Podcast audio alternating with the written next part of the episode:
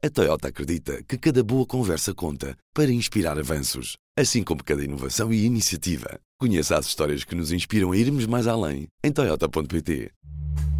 Este é o Poder Público, a semana em debate pela secção de política do público. Nuno Ribeiro. Marta Moitinho Oliveira. Álvaro Vieira. Eu sou Ana Sá Lopes e este é o Poder Público.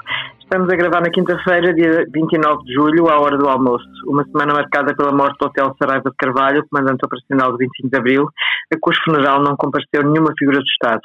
Foi aprovado também esta semana o relatório da Comissão de Inquérito ao Novo Banco, muito mais duro com Mário Centeno do que a pressão inicial feita por um deputado do PS. E o Presidente começou a ouvir os partidos com vista ao próximo Orçamento de Estado. Nuno Ribeiro, estiveste a acompanhar a morte do hotel, estiveste com o no próprio dia, no domingo, eh, estiveste no funeral. Surpreendeu-te que nenhuma figura do Estado tenha ido ao funeral do hotel? Gustavo Ramalhianos, ex-presidente apenas. Bem, as figuras do Estado estiveram no velório, não é? Na, na terça-feira. Por esta ordem, Presidente da República, da República, Presidente da Assembleia da República e Primeiro-Ministro. Aliás, a capela só abriu após a chegada e a, e a visita de alguns 15 minutos, 20 minutos de Marcelo Rebelo de Sousa. É? Em relação ao funeral, ehm, a não participação das figuras do Estado, que, que, já tinham estado no velório, não me, não me impressionou.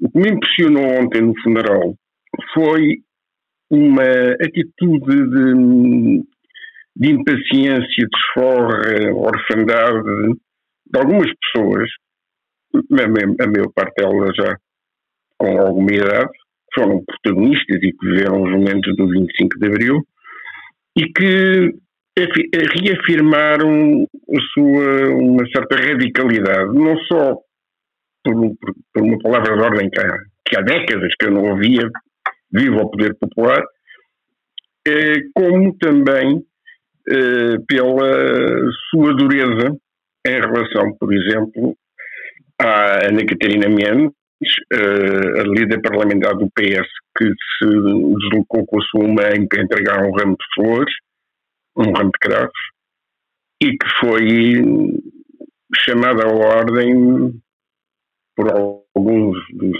dos participantes, de algumas das duas centenas de pessoas que ali estavam, em relação a não, a não haver luto nacional. Não é? Essa radicalidade uh, levou até, até a interpelações desagradáveis da, da dirigente socialista que, que surpreenderam, que me surpreenderam. Uh, surpreenderam pela dureza, surpreenderam pelo histórico que não havia de, de luto nacional, quer, na, na, por exemplo, na morte de Salveiro Maia, na morte do Ernesto Malantunes, uh, mas também recordo que houve um luto nacional pelo, pelo Marechal António de Spínola na sua condição de ex-presidente da República. Admito, e eu fiz-me uma das pessoas que ficou muito surpreendida, um, que a passagem de general a marechal de Spínola é, uma, é de facto surpreendente porque Spínola participou, não participou no 25 de Abril, apareceu no 25 de Abril, fez uma tentativa de golpe de Estado. Aliás, estava em contato dos capitães através do hotel, que era o mensageiro de Spínola. Fugiu para o estrangeiro com material de guerra, portanto, e isto, eh, ver um marechal eh, nestas circunstâncias é um sintoma, está bem, um sintoma das peculiaridades do, dos militares. Isso que acabaste de dizer, uh, Otelo, no seu percurso, foi spinolista, foi, iniciou-se como spinolista, foi social-democrata, foi da esquerda radical,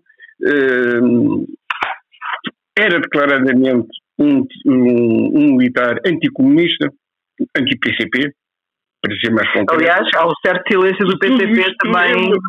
Não, não houve silêncio. Eu acho que o comunicado do, do PCP na, no, domingo, no dia da morte de Otelo, o homem dos 25, morreu morreu a 25 de julho, viveu o 25 de abril e viveu o 25 de novembro. Portanto, mas essa nota do, do, do, do gabinete de imprensa do PCP é extremamente clara. O PCP manda endereça as condolências à família e diz que não é que não é o momento de avaliar politicamente de avaliar o trajeto político do hotel.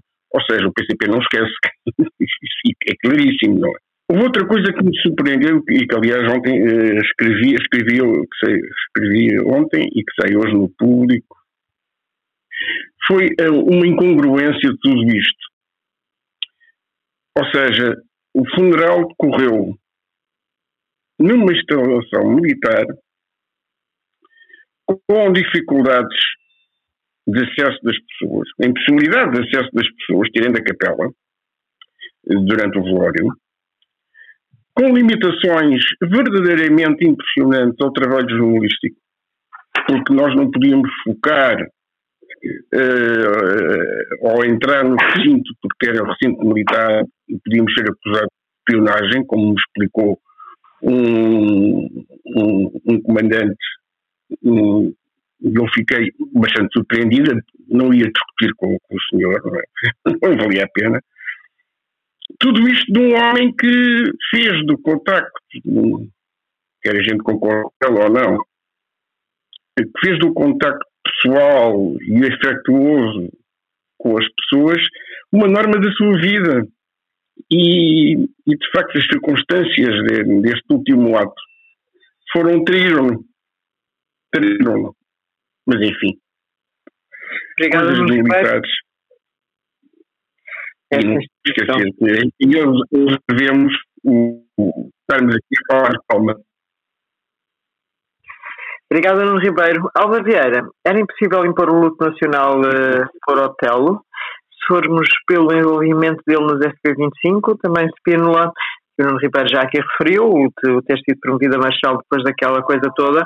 De facto, Spínola foi chefe do MDLP, que era uma organização terrorista de direita, de extrema-direita, e teve direito ao luto nacional. É, o argumento que ouvimos da boca, tanto de, penso, principalmente de Marcelo Rebelo de Sousa, foi que era o facto de ser, foi pelo facto de ter sido um ex-presidente e não um homem eh, do 25 de Abril, porque eh, enfim, não fez parte dos movimentos capitães, mas estava em contacto com eles, uhum. pronto. Agora, a verdade é que figuras fundamentais de 25 de Abril, como Salgueiro Maia e Mel Antunes, morreram sem que tivesse sido decretado o luto nacional, como Nuno Ribeiro já falou. Álvaro, tratámos mal os capitães de Abril? Essa pergunta, de facto, não é, não é nada fácil de responder, porque Uh, temos que pensar de facto de que capitães de Abril estamos uh, a falar. Estamos habituados a falar deles como um grupo homogéneo e de facto encontramos ali uh, pessoas muito, muito diferentes. Parece-me que é absolutamente claro que Portugal, o Estado português, tratou mal figuras como Salgueiro Maia, Mel Antunes, Vitor Alves e, e outros uh, em alguns casos até de forma mesmo vergonhosa. Lembro-me do caso da, da pensão uh, recusada uh, a Salgueiro Bay, ao mesmo tempo que era concedida a antigos agentes da, da PID, por exemplo. Agora, os capitães de Abril são de facto uma entidade demasiado difusa e heterogénea, e não me refiro apenas às patentes, de, de, de haver aqui capitães que eram majores e, e, e, até de outras patentes. A minha questão é, que, que, de que capitães de Abril estamos realmente a falar? Uh, daqueles que, que vimos na, na rua, na, nas imagens das operações do próprio dia uh, eh, 25 de Abril, que vimos uh, depois na própria Junta de Salvação Nacional, que vimos no Conselho da Revolução, que vimos nas assembleias do MFA. Isso inclui aqueles que chegaram a pedir fuzilamentos, isso inclui uh, militares de que praticamente não conhecemos o nome uh, e que, que, permanecem praticamente anónimos e que disseram que a Revolução tinha que ter uh, superioridade moral relativamente ao regime que estava a, a depor e que realmente prendeu, torturou e, e, e matou gente. a verdade é que estes capitães do, do, do, do 25 de Abril uh, obriga-nos a lembrar que o 25 de Abril não foi só o dia 25 de Abril de 1974. Foi um processo que se calhar acabou uh, provavelmente quando tivemos a primeira alternância de poder democrática, com as instituições democráticas uh, consolidadas. Agora, em relação àqueles que efetivamente correram riscos e fizeram, porque também não, não nos podemos esquecer que não haveria instituições democráticas consolidadas sem o golpe de Estado militar, sem o golpe militar. Temos agora as comemorações dos 50 anos uh, à porta, em preparação, não é? Uh, que até nasceram com alguma polémica pela, pela forma como a comissão organizadora foi uh, constituída e pelas nomeações, mas eu espero que não seja polémica e que se aproveite a oportunidade para realmente prestar homenagem a essas pessoas que, correndo riscos, de forma uh, depuseram o, o antigo regime uh, e, e, nos permitiram viver em democracia. Em relação, já agora, em, relação ao Spínola e ao facto de, uh, enfim, da passagem pelo MDLP, e se realmente com o, o Otelo não deveria ter havido o mesmo luto nacional, uma vez que havia o, precedente do Spínola. Porque o Spínola, podemos dizer foi por ser uh, Presidente da República, mas foi Presidente da República de uma forma muito fugaz, uh, ainda numa ordem pré-constitucional, uh, durante muito, muito pouco tempo.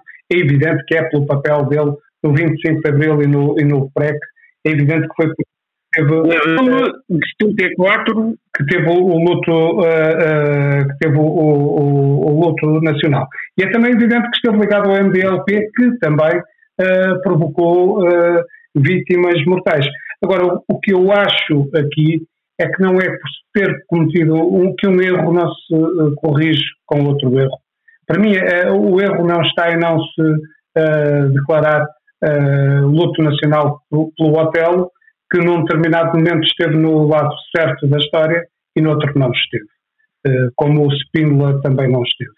Eh, portanto, eh, acho que devem ser ambos tratados com dignidade por aquilo que fizeram para, para acabar com o, a, a, ditadura, mas que, mas com, e com respeito, mas não mais do que isso, porque a seguir estiveram do, do lado errado da história e com consequências graves e nefastas, como disse Romandianos. Obrigada, Álvaro. Bem, passamos ao segundo tema, as conclusões da Comissão de Inquérito ao Novo Banco.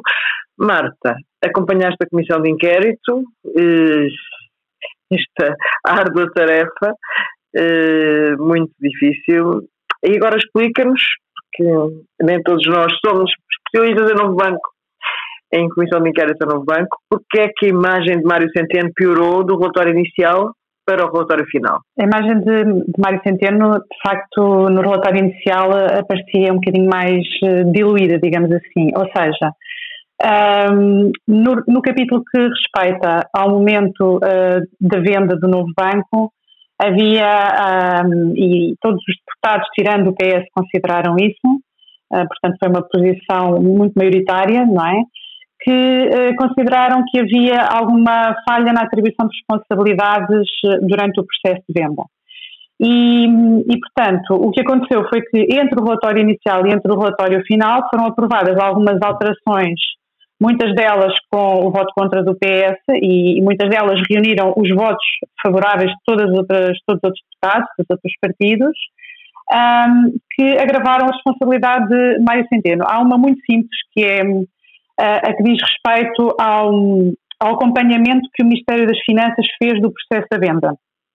No relatório inicial, essa, essa parte diz, uh, referia apenas que, uh, que, que, o Ministério das Finanças, referia apenas, aliás, que a decisão do Banco de Portugal tinha sido uh, do Banco de Portugal, ou seja, a venda foi decidida pelo Banco de Portugal nos termos da legislação em vigor, e o que foi ali acrescentado foi que uh, essa, essa decisão do Banco de Portugal foi acompanhada de forma permanente pelo Ministério das Finanças, que na altura era liderado por Mário Centeno, e acrescenta ainda um facto bastante relevante, que é o que, que, é o que dá relevância ao trabalho de uma comissão de inquérito, que é acrescenta dizendo que, como revelam as cartas trocadas entre o governador da altura e o ministro das Finanças da altura.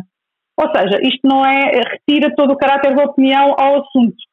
Diz que existiram cartas às quais os deputados tiveram acesso, que mostram que houve um acompanhamento e uma colaboração permanente entre o Ministério das Finanças e o Banco de Portugal no processo de venda, sendo a responsabilidade última do Banco de Portugal, porque é a entidade que é responsável pela resolução bancária.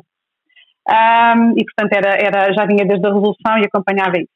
Mário Centeno tem aqui uma particularidade uh, uh, neste, nesta transição entre o relatório inicial e o relatório final, que é há aqui uma, houve aqui uma alteração que acaba por uh, se revelar também numa perda para ele e um, uma, um relatório menos favorável para Mário Centeno, também no papel atualmente de governador. Porque havia uma um, frase inicialmente no relatório que dizia que uh, basicamente se transpunha para o relatório um argumento recente que o Banco de Portugal usou na reação que teve à auditoria do Tribunal de Contas sobre o novo banco, um, que tem a ver com a verificação dos meca os mecanismos de verificação dos pagamentos que são feitos pelo Fundo de Resolução ao novo banco e o que essa frase caiu entretanto, porque o, o PSD apresentou uma proposta de eliminação da frase, e ela foi aprovada, com os votos contra do PS, foi aprovada por todos os outros partidos e, portanto, ela não consta. Isto não quer dizer que a Comissão tenha concluído o contrário desta frase, ou seja, não quer dizer que a Comissão tenha concluído que não houve uma verificação dos pagamentos, mas significa que a, que a Comissão não colheu aquela frase. Isto acaba por ser, ser uma. transforma o caso Mário Centeno num caso particular aqui na, na, na transição entre o relatório inicial e final, em que várias pessoas umas que uh, estão neste momento em funções, outras que já não têm, não têm funções políticas ou na supervisão. Uh, houve várias pessoas que viram as suas responsabilidades agravadas. O caso Mário Centena, ele tem aqui como se fossem duas beliscadelas nos dois momentos, como ex-ministro das Finanças e como governador do Banco de Portugal. É um caso um bocadinho diferente das outras pessoas. Obrigada, Marta. Álvaro, Mário Centeno, de facto, foi uma figura insubstituível pareceu, ou seja, João Leão não tem o impacto político de Mário Centeno. Centeno, quando estava no governo, era uma espécie de segundo-ministro a seguir ao primeiro-ministro. Era muito mais político do que parecia ao início. Apareceu-nos com aquela face técnica e depois revelou-se um político eh, com ambições, nomeadamente, foi acabar, acabou em presidente do Eurogrupo eh, e fala-se, obviamente, que ele pode trazer para o BCE. Tu achas que estas conclusões do relatório mancham as ambições políticas de Centeno? Não, uh, não acredito. Não acredito que isto tenha uma, uma relevância que transcenda uh, uh, fronteiras. E mesmo no, no plano interno, também acho que não causa, a prazo, não causará assim grande engulho a Mário Centeno. Uh, temos por hábito, ninguém, ninguém, se lembra, ninguém se lembra de nada, ninguém tem memória uh, de nada. Uh, Mário Centeno também pode ter defendido a facto de segurança e tal no passado e quando foi para o governo já ninguém se lembrou disso. Também pode ter feito um cenário macroeconómico que num primeiro momento preconizava a retoma baseada no consumo doméstico e no primeiro ano a coisa correu mal e depois mudou a receita completa e também, e também ninguém, ninguém relevou muito isso. Portanto, acho que aquilo que conta, de facto, eh, é o resultado final e o mais recente, e aquele que é mais impressivo. E aquele eh, que é mais impressivo é o das contas públicas e é o do primeiro ou de um dos raros eh, existentes.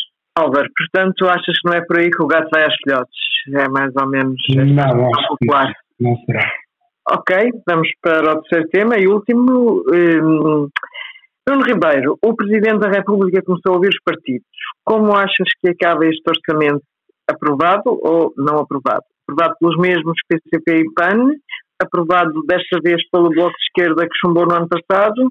Ou então com uma crise política por chumbo do orçamento? Eu diria, a esta distância, que há, um, há uma data fundamental e um ato político fundamental para definir uh, posições mais estáveis em relação ao orçamento, que tem a ver com o resultado das autárquicas.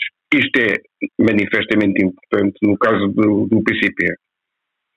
Se o PCP eh, reconquistar algumas câmaras que perdeu na, nas últimas autárquicas, a direção do PCP e a própria GP do PCP ganha força, pode, pode permitir um, uma, uma aproximação à, à, proposta orçamental do governo.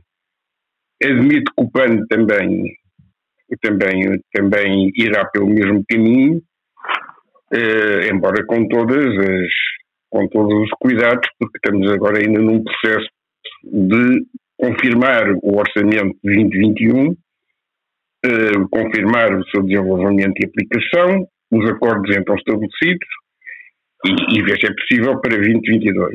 Em relação ao Bloco, eh, seria, seria uma pirueta, quase um looping, depois de ter votado não, ir votar sim. Eu acho que seria perder um pouco eh, toda a estratégia do Bloco no último ano.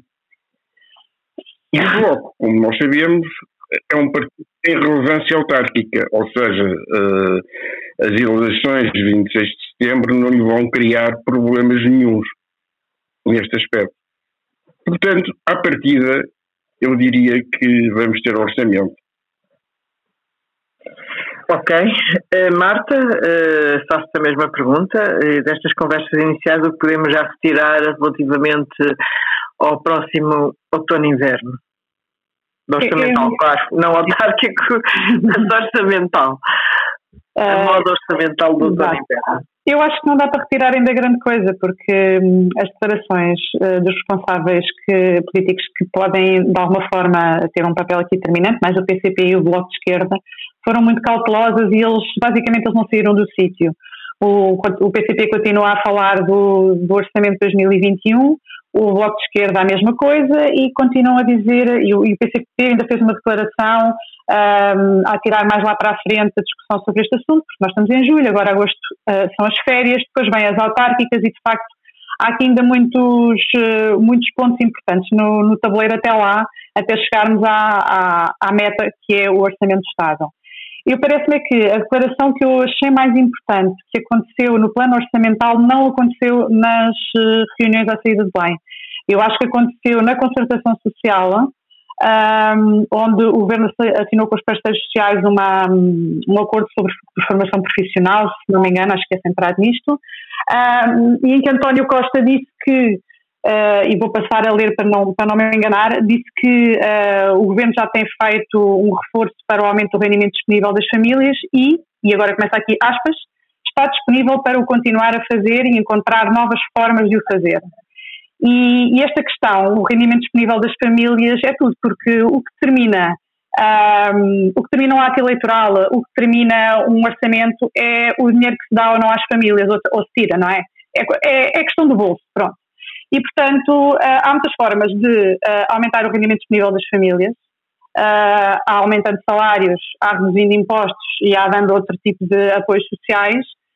Ele não abre o jogo sobre para lado é que a coisa vai, um, mas dá a sensação que já começa aqui a ensaiar um discurso sobre que a aposta será por aqui, por este, por este lado, pelo rendimento disponível das famílias. E isto é uma coisa que fala, pode falar para uma massa de pessoas muito grande. Portanto, eu acho que a declaração de facto mais importante aconteceu noutro sítio que não do orçamento, não das reuniões do orçamento. Um, e pronto, mas claro que até lá, até à, até à questão da, até a questão das autárquicas eh, vai, vai, vai acontecer muita coisa e vai haver ali um período muito tenso no, logo eh, no início de setembro até haver campanha para começar a lançar o orçamento a sério e depois um período pós-autárquicas é muito difícil ainda antever o que é que vai acontecer. Sim, eu, eu além das autárquicas acrescentaria outro dado, que é a Covid, não é? Uh, enquanto a Covid for um assunto fundamental e isto confundir com a crise económica e social, uh, provavelmente também ficará tudo muito mais indefinido.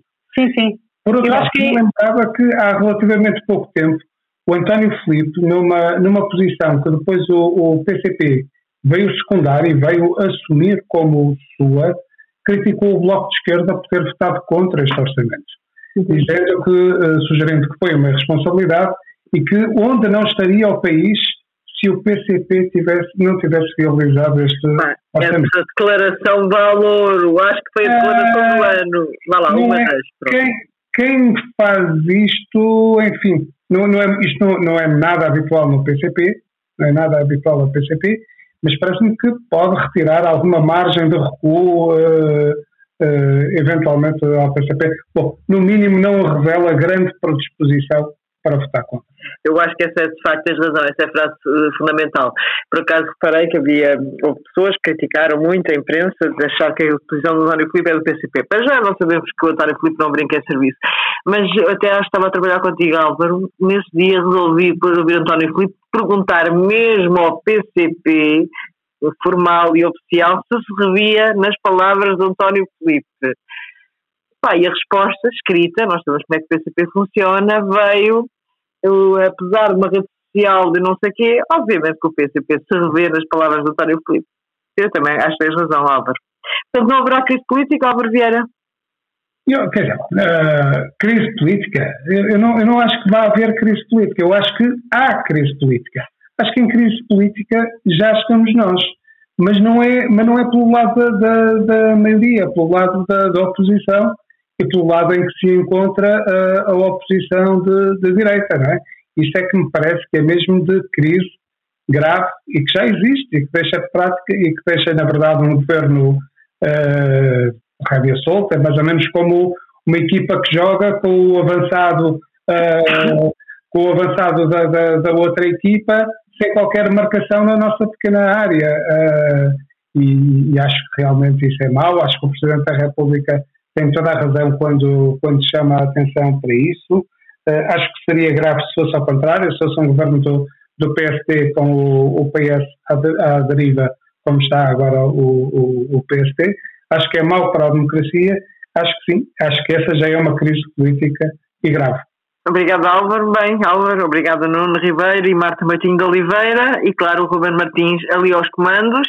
Este é o último poder público antes de verão, agora vamos todos de férias, de férias do podcast apenas, não vamos de férias nas outras funções, uh, nomeadamente o Jornal Sai todos os dias e o Man está ali todos os dias, a toda a hora. Uh, voltamos em setembro, o Poder Público volta em setembro, muito obrigada por nos ouvir. Até lá. O público fica no ouvido. A Toyota acredita que cada boa conversa conta para inspirar avanços, assim como cada inovação e iniciativa. Conheça as histórias que nos inspiram a irmos mais além em Toyota.pt.